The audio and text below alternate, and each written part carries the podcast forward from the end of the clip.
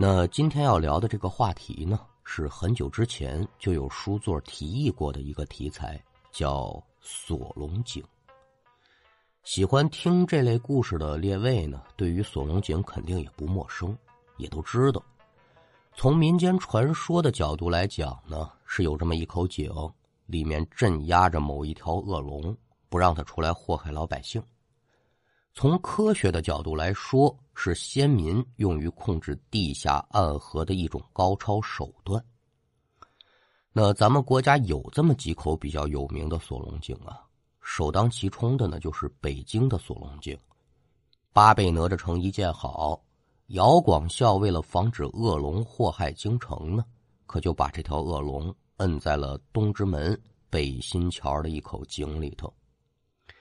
二一个是南京的锁龙井，明太祖朱元璋打下了江山，在南京建立了大明政权。在八爪金龙巷啊，他看见两条金龙跟那儿打架，可把老爷子给吓坏了，就急急传来刘伯温说：“快给我处理一下吧。”这刘伯温呢，最后是下了七十二颗地钉，挖百丈深井进金龙。那很多南京的朋友就得问说：“南京没有叫八爪金龙巷的地方啊？”啊，没错，因为现在这个地方啊叫丞相。还有一个就是南京万寿宫的锁龙井，咱们今天是搁下北京、南京，单说南昌万寿宫的锁龙井传说。那一提起这个万寿宫啊，年头是真的有点长了。距今得有一千七百多年的历史，具体地址在哪儿呢？江西省南昌市新建区西山镇逍遥山南边。打从西晋的永嘉六年，也就是公元的三百一十二年，就有这么个地方。只不过呀，最开始这地方它不叫万寿宫，它是个祠堂，叫梅仙祠。历史滚滚。历朝历代呢，对这个祠堂都有名称上的改动，用途也各不相同。一直到了清朝的顺治十四年，也就是一六五七年，顺治皇爷呢给这地方更名了，叫万寿宫。打这之后可就再没变过了。他为什么没变过呢？因为没机会了。一九七零年正值文革，万寿宫啊被整体拆除了。在旧址上，可就建起了南昌的二十一中。到二零一四年，由这个省领导牵头吧，就决定在二十一中的旧址之上复建这个万寿宫。工程是如火如荼的干，一晃可就来到了二零一五年的七月十六号这一天。咱这故事就打这天说。说这天上午啊，有几个负责清理土层的工人，在清理到万寿宫山门原址西边的时候呢，突然就看到土层底下有这么一个四四方方的石板子。几个工人挺好奇，哟，这是个嘛呀？合力就把这石板给抬起来了。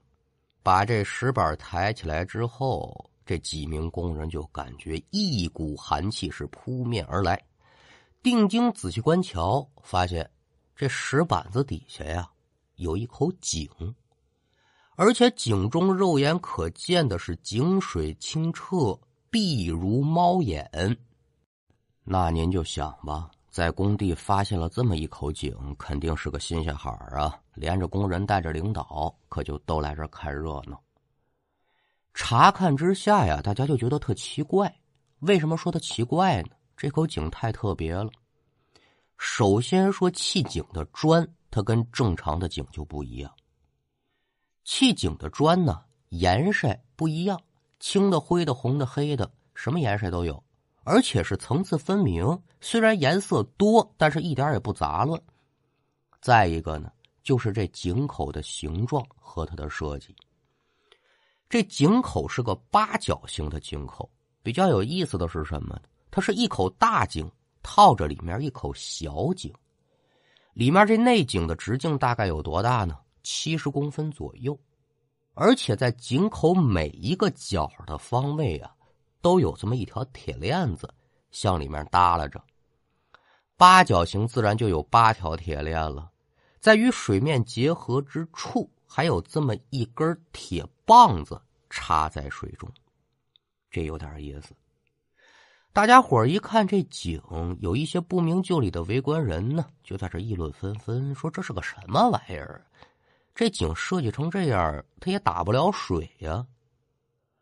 众人正议论着，人群当中就走出这么一位老者，花甲年纪，一副老学究的打扮。老者来到井边，看完这口井就愣住了，紧接着这嘴中就啧啧称奇。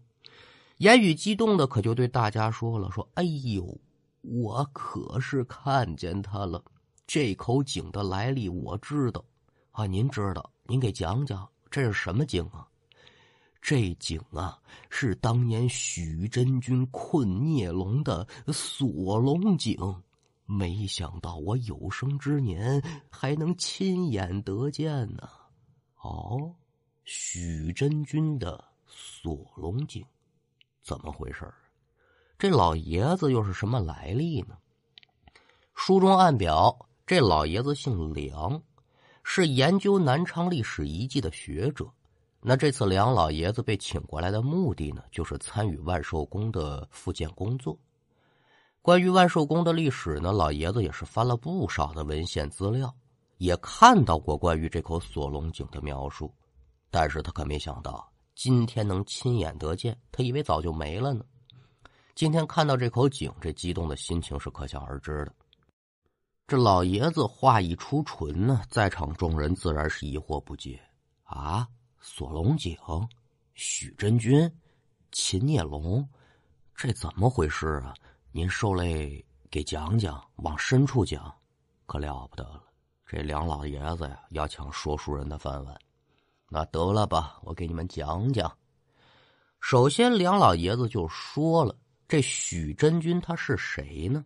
他有名叫许逊，生在孙吴赤乌二年，也就是公元的二百三十九年，家住在哪儿呢？南昌长定乡义堂坡。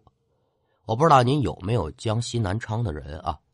江西南昌现在有一个麻丘乡，就是许逊的老家，也就是义堂坡。年少的时候，这个许逊呢，跟正常人没什么区别。从小呢，跟着自己父亲学打猎，生性也挺顽皮的。典籍记载说，许逊善射，就是搭弓射箭的本领非常好。那这也是猎虎必备的技能之一呀。十五岁那一年呢，在外出打猎的过程当中，许逊拿这弓弩呢，就射中了一只身怀有孕的母鹿，眼睁睁看着这只濒死的母鹿把肚子当中的小鹿崽生下来，最后是舔鹿崽而亡。见此情形，许逊是苍然感悟万物有灵，咔吧一声把这弓弩折断，发誓了。我以后再也不打猎了，我要潜心修道，这就是慧根。回到家中，辞别了父母双亲，就开始投名师访高友。最后啊，还真拜了一个特别厉害的老师，谁呢？大洞真君吴猛。吴猛呢，也教了他不少的道法。师成之后，这许逊就回到了西山。西山就是南昌新建区的西部，那个西山也叫逍遥山。逍遥山上呢，有这么一个废弃的宅院，许逊就在这个宅子里面修道。因为许逊博通经史、天文地理、一卜星象、通阴阳、小八卦，平日里呢孝悌忠信、感化乡里，老百姓特别尊重他。到了西晋太康元年，晋武帝司马炎一看，嚯，这是个不可多得的人才，就多次派人去请他。许逊拒绝了好几次，最后实在没办法，抹不开面子了，就到四川的泾阳县，也就是现在德阳市的泾阳区，在那儿担任了一个县令。那俗话说：“当官不为民做主，就不如回家卖红薯了。”许逊一到任，可就造福了这一方的老百姓，在任期间为官清廉，政绩卓著，而且呢。他通阴阳道法，一肚子的学问，他也浪费不了啊！帮助乡里乡亲解决了不少麻烦事儿，被当地人非常亲切的就称之为许京阳。那时间就这么一直过，一直到了太熙元年，也就是公元的二百九十年，许逊这可就当了十年的公务员了。他是能掐会算，夜观琼宇掐指一算，哦，不好，司马家将有大乱，我赶紧避避烂吧，自己就告老还乡了。他这一要走，可把当地老百姓给疼坏了。许大人，您别走啊，那留也留不住。许逊离开之后，老百姓就很自觉的给他修生祠、画神像、终年祭祀。朝廷呢，也为了表达对他德政如阳的赞赏之意，可就把这泾阳县改名字叫德阳县了。那许真君离开了泾阳县之后，开始游历四方，继续研修自己的道法。话说呀，一直到了西晋元康五年，也就是公元二百九十五年。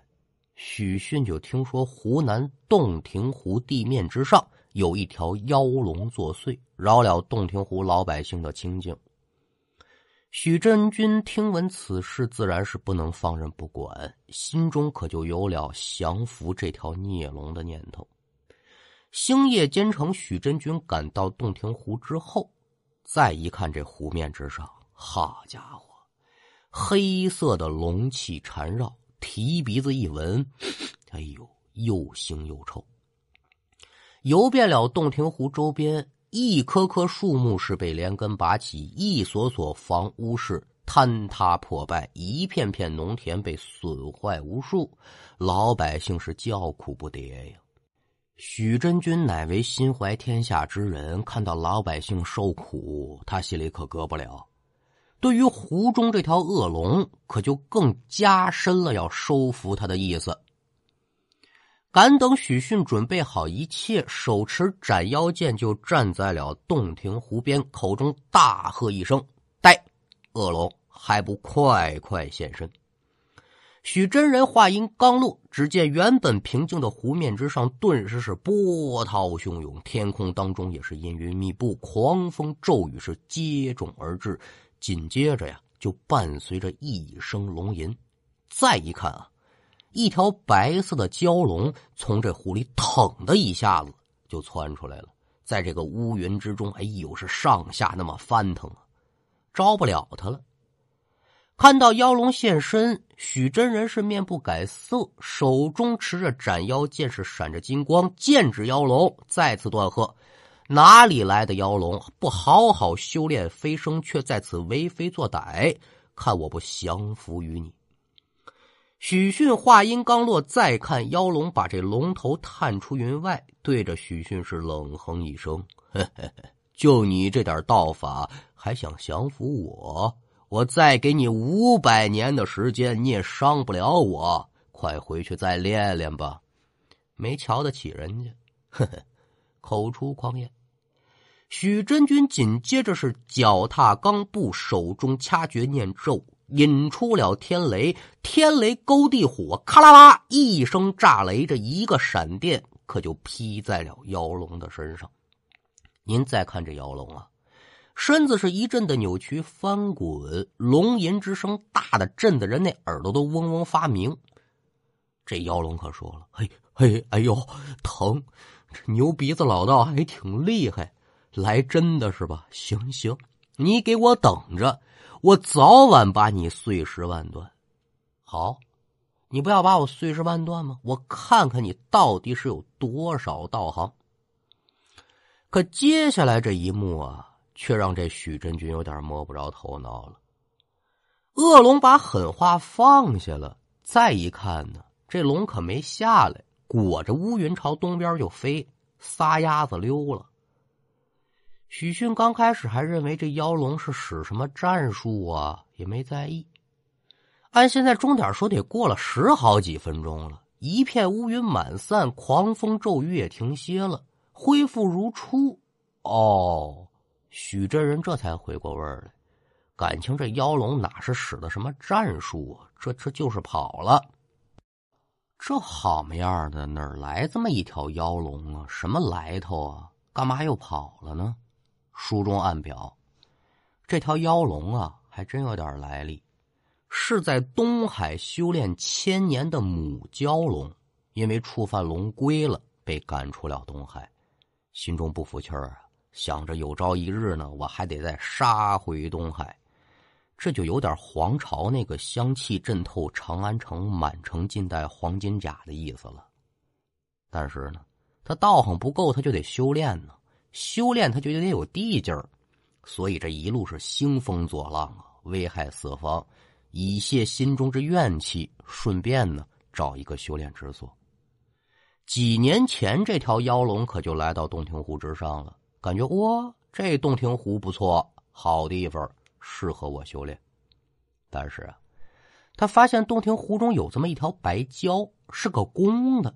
哎，妖龙心生一计。那我为什么不跟这个公蛟我们二人交合一番，诞下龙子之后，我再杀了这白蛟，霸占这一座洞庭湖？等日后我肚子当中这孩子生下来，我再培养培养他，以后杀回东海，取得龙王项上人头，坐上龙王之位，我就吃现成的了，我就是母后了。哎呦，一举两得，想的是真美。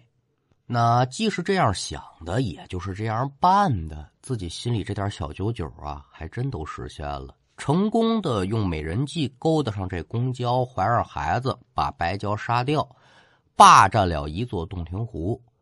自此之后，您再看这洞庭湖，那真得说是让他兴风作浪啊。那正常说的话呢，许真人现在这道行吧，要是放对儿，俩人单挑。降服这恶龙啊，费点劲儿。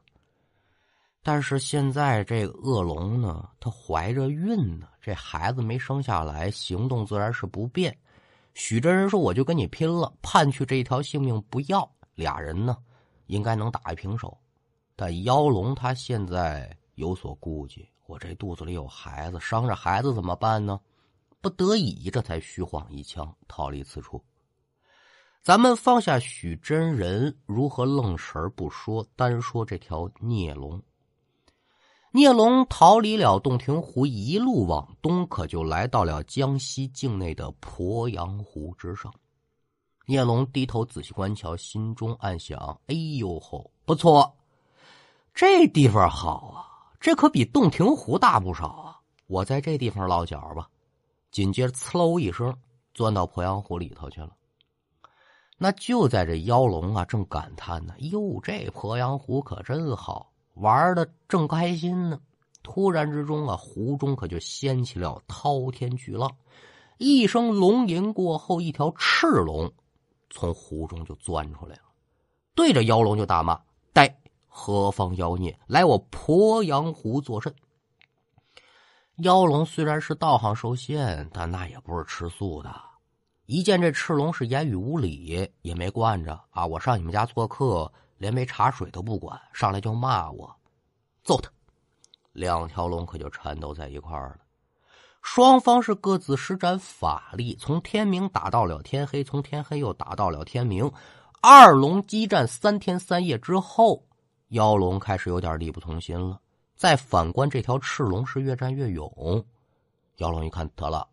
再这样下去，我早晚让他弄死我！我呀，跑吧。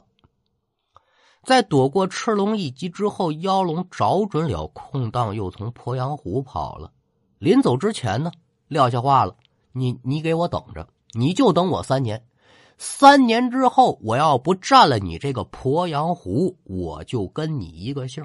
你等着，我让整个江西省都变成一片东海。”这话说的够狂的。逃走之后的妖龙一见自己无处可去，还想回洞庭湖啊，消消停停的把这孩子生下来，日后再做打算。可是啊，就在这妖龙飞到关山，关山是哪儿呢？就是现在的宜春。突然就感觉这肚子疼的受不了了，感觉要分娩。虽然心中有埋怨，说你早不生晚不生，偏偏这个时候生。但这也不是他能控制的呢，在关山呢找了这么一个深潭，暂时就栖身下来了。很快的吧，这龙子就生下来。因为龙子还小，暂时也不能回洞庭湖修炼。这条母蛟龙啊，就整天在这深潭里面守着自己这孩子，而这深潭就被后世称作为回龙卧子潭，在关山之上是个景点儿，您可以过去看。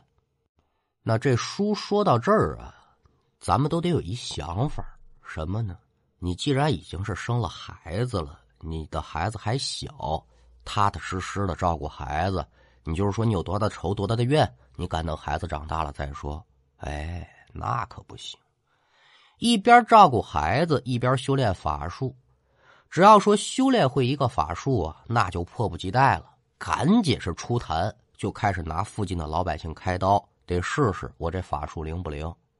把当地搅的是洪水泛滥的，四方的老百姓也不得安生。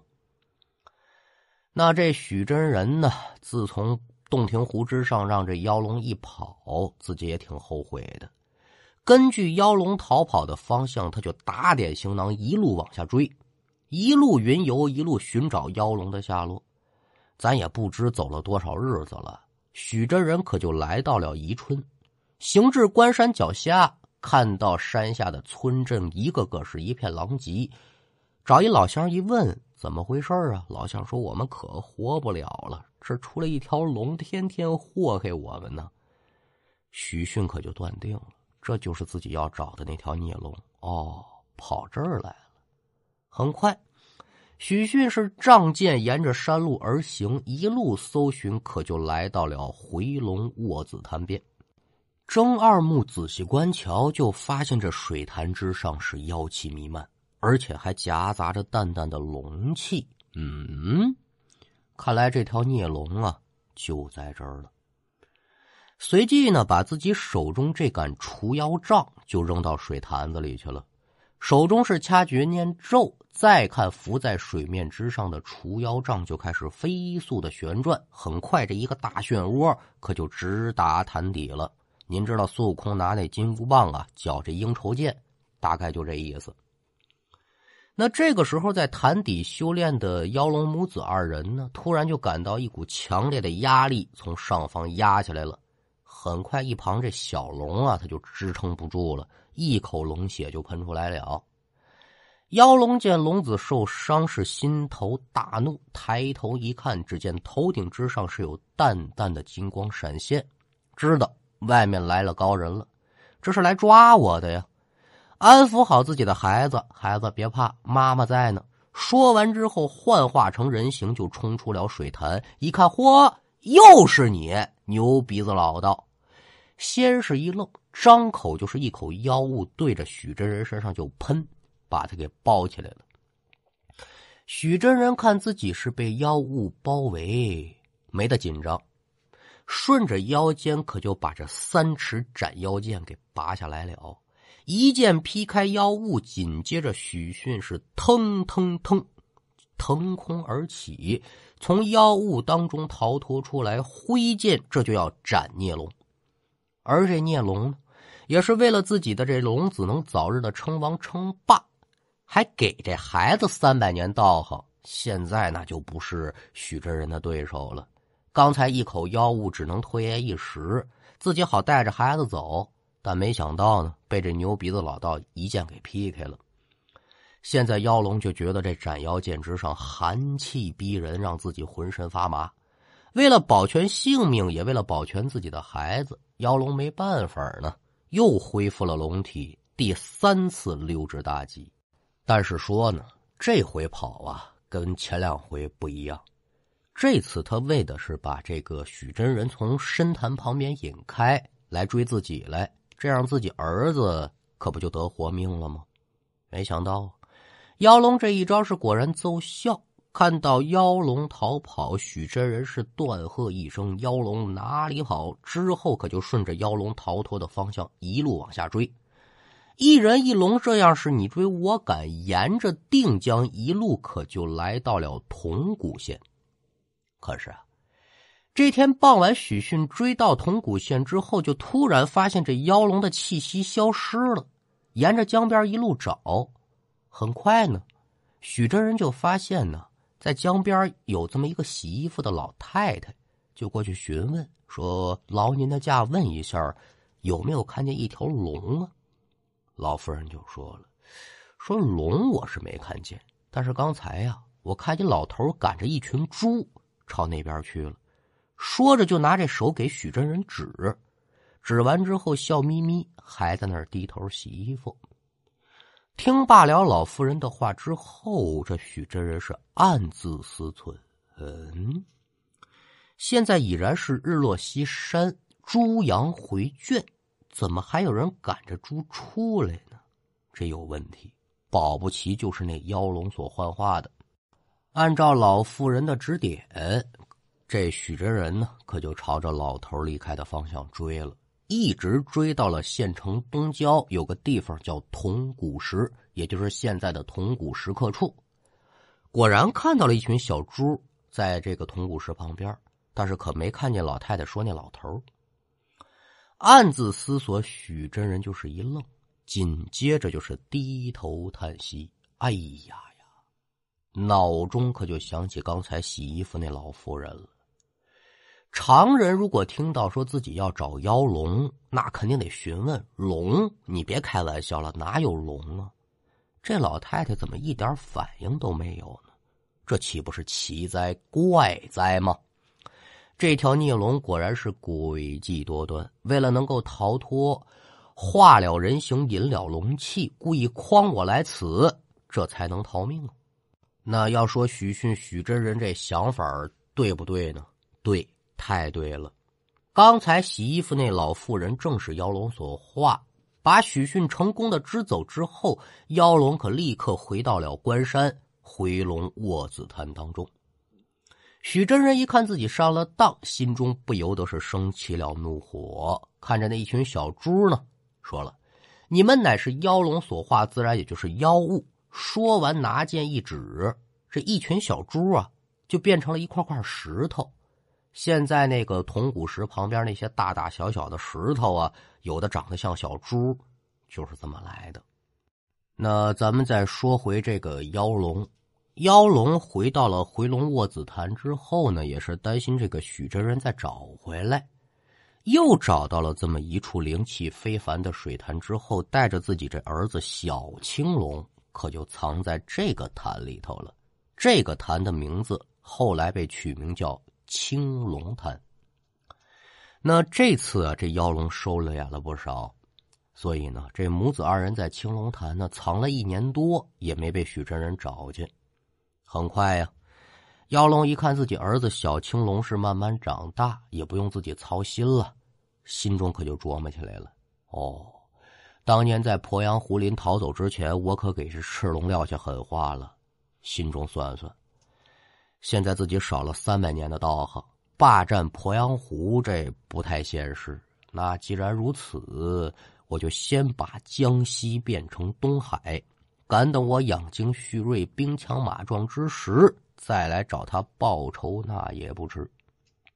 但是呢，一想到把整个江西省变成一片汪洋，凭他一己之力那做不到。所以这妖龙可就悄悄的跑回了洞庭湖。寻找自己的老部下，这老部下是什么呢？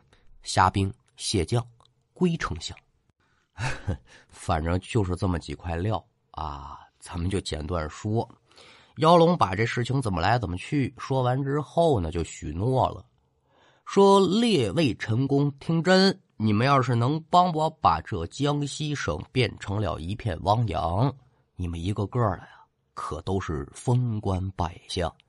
鸡尾虾啊，你以后就不是鸡尾虾了啊！那我是什么呀？你就是虾将军啊！虾将军，眼都瞎了，那就别打仗了。那众水族一听，一个个自然是兴致勃勃呀，跟随着妖龙可就来到了关山之上。很快，妖龙在众水族的帮助之下，在关山顶上可就布下了千丈长蛇阵，筑起了幻雨台。紧接着，众水族是各显神通，一个时辰不到，天空立时是昏天暗地，黑压压，那乌云是滚滚翻腾，狂风暴雨，那一看就是眨巴眼的事儿。咱们抛开妖龙和众水族不表，再说许真人。这一年多的时间里啊，许真人一直没离开，就在这附近寻找妖龙的足迹，但一直未果。今日许真人在屋中闷坐，忽听得外面是雷声滚滚。出门仔细观瞧，只见关山之上是妖云翻腾。再看着天色，许真人暗道不好。哎呀呀，这妖龙难不成说要引天河之水淹没这一座？江西城不可吗？当下是不敢耽搁，拿起了除妖杖就朝关山上奔走。那也就在妖龙在幻雨台快要筑好的时候，许真人可就赶到了山顶。那真是说时迟，那时快。许真人口中念咒，将手中的除妖杖往天空中一抛，这下子可了不得了。这杆除妖杖飞到了幻雨台之上，直接就变成了一座大山。这座山是了不起呀，山峰直插云霄，就把这幻雨台压在山底下了。那这座山还有一个名儿，叫做参天峰。紧接着呢，许真人施展法术，在这参天峰之上，把平生之所学是一一施展。拔出自己的斩妖剑，那可得说是霞光万道、瑞彩千条，把众水族打的一个个也是四处奔逃。有跑得慢的，被这剑点上了，可就变成石头了，永远的留在了关山之上。您现在再去关山，有石龟、望海、鲤鱼石、盘蟹石、螺丝石、虾石等等等，那一个个真是惟妙惟肖、鬼斧神工。这些石头怎么来的？就是许真人当时点的这些虾兵蟹将。妖龙一看自己带过来的这些虾兵蟹将，一个个都变成了石头，心中可就慌了，也没有心思再跟他缠斗了，恢复龙身要逃之夭夭。许真人一看这妖龙要再次逃跑，不可能放任不管，急急施展法术在后面是紧追不舍，直到最后啊。妖龙躲在了一个山洞里头，这许真人才停下脚步，在洞口就等着妖龙出来。就这样说，一人一龙得僵持了一天多，这妖龙终于是扛不住了，就准备从洞里逃出来。虽然最后呢，这妖龙是成功逃脱，但是呢，还是被许真人呢用这斩妖剑砍下来一只左脚。妖龙的左脚虽然说被砍下来了，但也顾不上疼了，一口气又逃了好几百里，一直逃到了江西的一个山洞养伤。这一卧就是半年多，也不出洞。后来呢，这妖龙因为腹中饥饿呀，就准备吃过洞的人或者是牲畜。后来有这么一个幸免的村民就逃回村，告诉大家了：“哎呦，乡亲们可了不得了。”有条恶龙在洞里盘着，专门吃人。打那之后呢，这个洞就被人称之为孽龙洞，可就成了禁地了。而在寻找妖龙下落的许真人听到这个传言之后呢，也是急急赶到了孽龙洞，发现了这洞中的龙正是被自己砍下左脚的那条妖龙。话不多说，一人一龙再次扭打在一块，很快。妖龙再次被许真人的斩妖剑所伤，没得办法，妖龙只能是再次逃跑。东跑也不成，西跑也不行，最后一直跑到了洪州的南昌县的逍遥山。这条恶龙已然是精疲力尽、饥寒交迫了。咱们是花开两朵，各表一枝。许真人追随妖龙一路行至南昌，现在赶往逍遥山的路上呢。看到这么一个白发苍苍的老妇人，老妇人头上是根根银发，看这年岁可不小了，但看脸呢是红光照面，周身是仙气儿缠绕。许真人自知这人不是凡人，纳头便拜。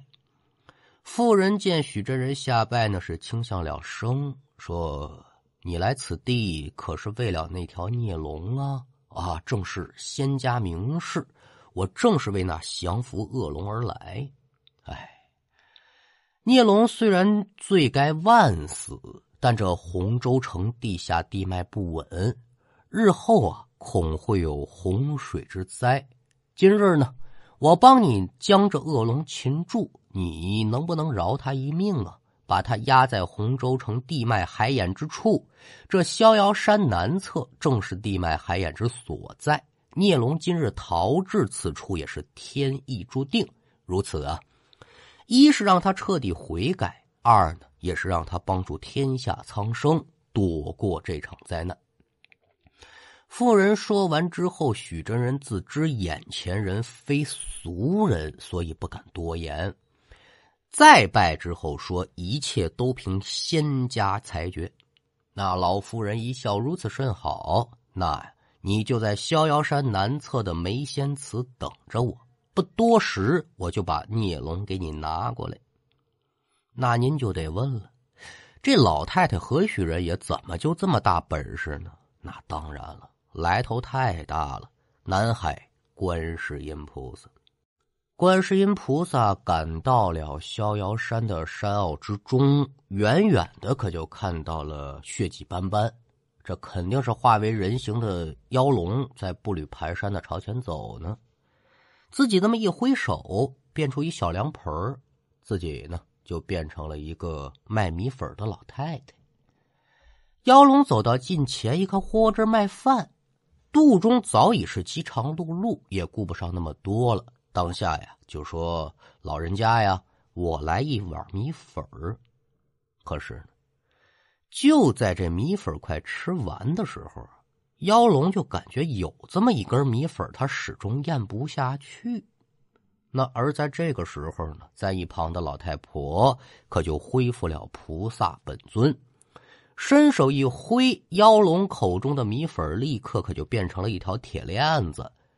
妖龙一看，眼前这人竟然是救苦救难、大慈大悲的观世音菩萨，自知难逃劫难，跪地求饶，说了：“我一定痛改前非，不再危害众人了。”菩萨自然是慈悲心肠啊，笑眯眯的呢，看着这个恶龙，说了：“你呀，一定得小好。这条锁链呢，锁的是你的心，你若是再动恶念。”肯定是永世不得超生了，而且你儿子小青龙也有性命之虞。那妖龙一听，连忙哀求说：“可不要连累我儿，我甘愿受罚，也就是了。那你既有悔改之心，今日我就放你一条生路，给你这么一个改过自新的机会。希望日后啊，你能修成善果，跟你的儿子小青龙团圆。”那这妖龙一听自己捡这么大一便宜，自然是连连点头了。菩萨带着妖龙赶到了逍遥山南侧的梅仙祠，跟着许真人相见，把妖龙交到许真人手中，并且告诉许真人呢，在这挖上一口井，把这龙就困在里头，日后妖龙就交于许真人看管。那许真人一看，竟然是大菩萨，心中是吃惊不已，连忙点头称是。菩萨临走之前呢，又教了许真人这么一套锁龙法和一个锁龙咒，还给了他一根铁棍用来困住这个妖龙。这是干嘛呢？防止他逃跑。另外，今天这事儿啊，你可不能跟别人说。一切交代完了之后，菩萨又来到了青龙潭，把这小青龙唤出来。说你母亲危害乡里，作恶多端，得了报应了。现在锁在井里头，你呢还小，好好的修炼，小好。五百年之后呢，我送你回洞庭湖。现在呢，念你母子情分，我允许你每年三月初三的子丑的时辰回去看看妈妈去。小青龙叩拜谢恩，菩萨是飘然离开。打那之后呢，小青龙自个儿可就依照菩萨的教化和指点，潜心修炼。每年三月初三夜深人静的时候呢，这条青龙啊就来看看自己妈妈。那许真人这边呢，肯定是根据菩萨的吩咐，就地挖这么一口深井。又用菩萨教给自己的锁龙仙法呢，变出了八条铁链，锁住了妖龙的周身。赶等妖龙恢复了龙身，钻进井里之后，又用菩萨给的铁棍儿把它扔进井里。再看这铁棍儿进到水中之后，是瞬间变长，立于八条铁链之中。口中默念锁龙咒之后，这条妖龙可就被彻底的锁在井中了。那在看守妖龙期间呢，这俩人可就做了邻居了。这妖龙呢也问过，说这许道爷啊，怎么这么客气啊？不是牛鼻子老道了？嗨，远亲不如近邻吗？啊，别废话，有事你说。我就想受您累问问啊，我什么时候才能出去呢？哎，徐真人笑了。我告诉你，你什么时候能出去啊？铁柱若歪，其交在兴，武当复出。什么意思呢？看见这井里这铁柱子没有？它要是歪了，你就能出去；铁柱若正，其交永振。这柱子要是不歪，你就跟里待着。蛟龙听完之后是哈哈大笑：“那得嘞，我就等着铁柱子歪了呗，这也不地震。”之后呢，这个许真人呢，为了看管妖龙，就把这梅仙祠改成了一个道观，取了个名儿叫太极观，成立了净明道派，这也就是咱们现在说的万寿宫。而许真人擒拿孽龙的传奇故事可就一直流传下来了。但是啊，许真人自己知道，这不是自己的功劳，全乃菩萨的大慈悲，但自己不能说呀。后来许逊呢，也被这个后世皇帝呢封为了许真君，跟张道陵、葛玄和萨守坚共称为四大天师。一直到了公元三百七十四年，时年是一百三十六岁的许真君，当着老百姓众目睽睽的面羽化飞升。到了一九七零年，万寿宫呢是被整体拆除了，在旧址上呢建起了南昌的二十一中，这口锁龙井可就被压在地底下了，直到二零一五年，这才重见天日。那您可能就得问了，那条铁柱子到底歪没歪呀？歪了，恶龙不就出来了吗？哎，这菩萨给的法器，他哪能说歪就歪呢？这不，这孽龙啊，还在井底下等着呢。好了，今天的故事。